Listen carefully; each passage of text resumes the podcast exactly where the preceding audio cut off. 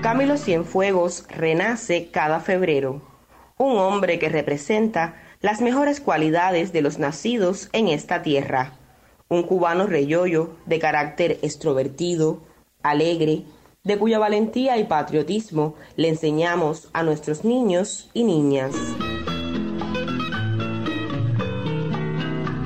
Hay seres que rebasan los límites de lo conocido y alcanzan la inmortalidad un héroe de pueblo convertido en leyenda, al que siempre recordamos con una eterna sonrisa y el mundo entero en su mirada.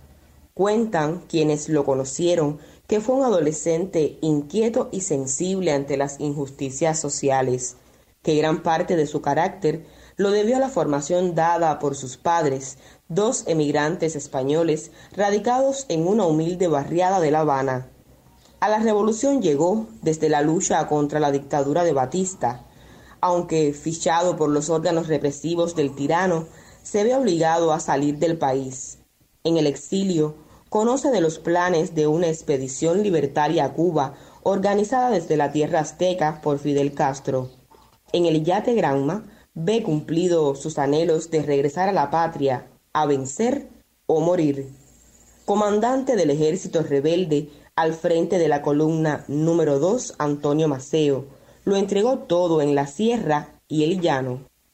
El héroe de la sonrisa franca y el sombrero alón combatió en las zonas de Ceibabo, Venegas, Zulueta, Jarahueca, Higuera, Meneses, Mayajigua y Yaguajay. Fue aquí donde, junto a sus guerrilleros, logró una victoria decisiva para el triunfo. El mar nos lo arrebató en el cumplimiento de su deber, pero los de aquí sabemos que Camilo vive en la imagen del pueblo. Te canto porque estás vivo Camilo y no porque te hayas muerto. Yadira Ibáñez, Sistema Informativo de la Radio Cubana.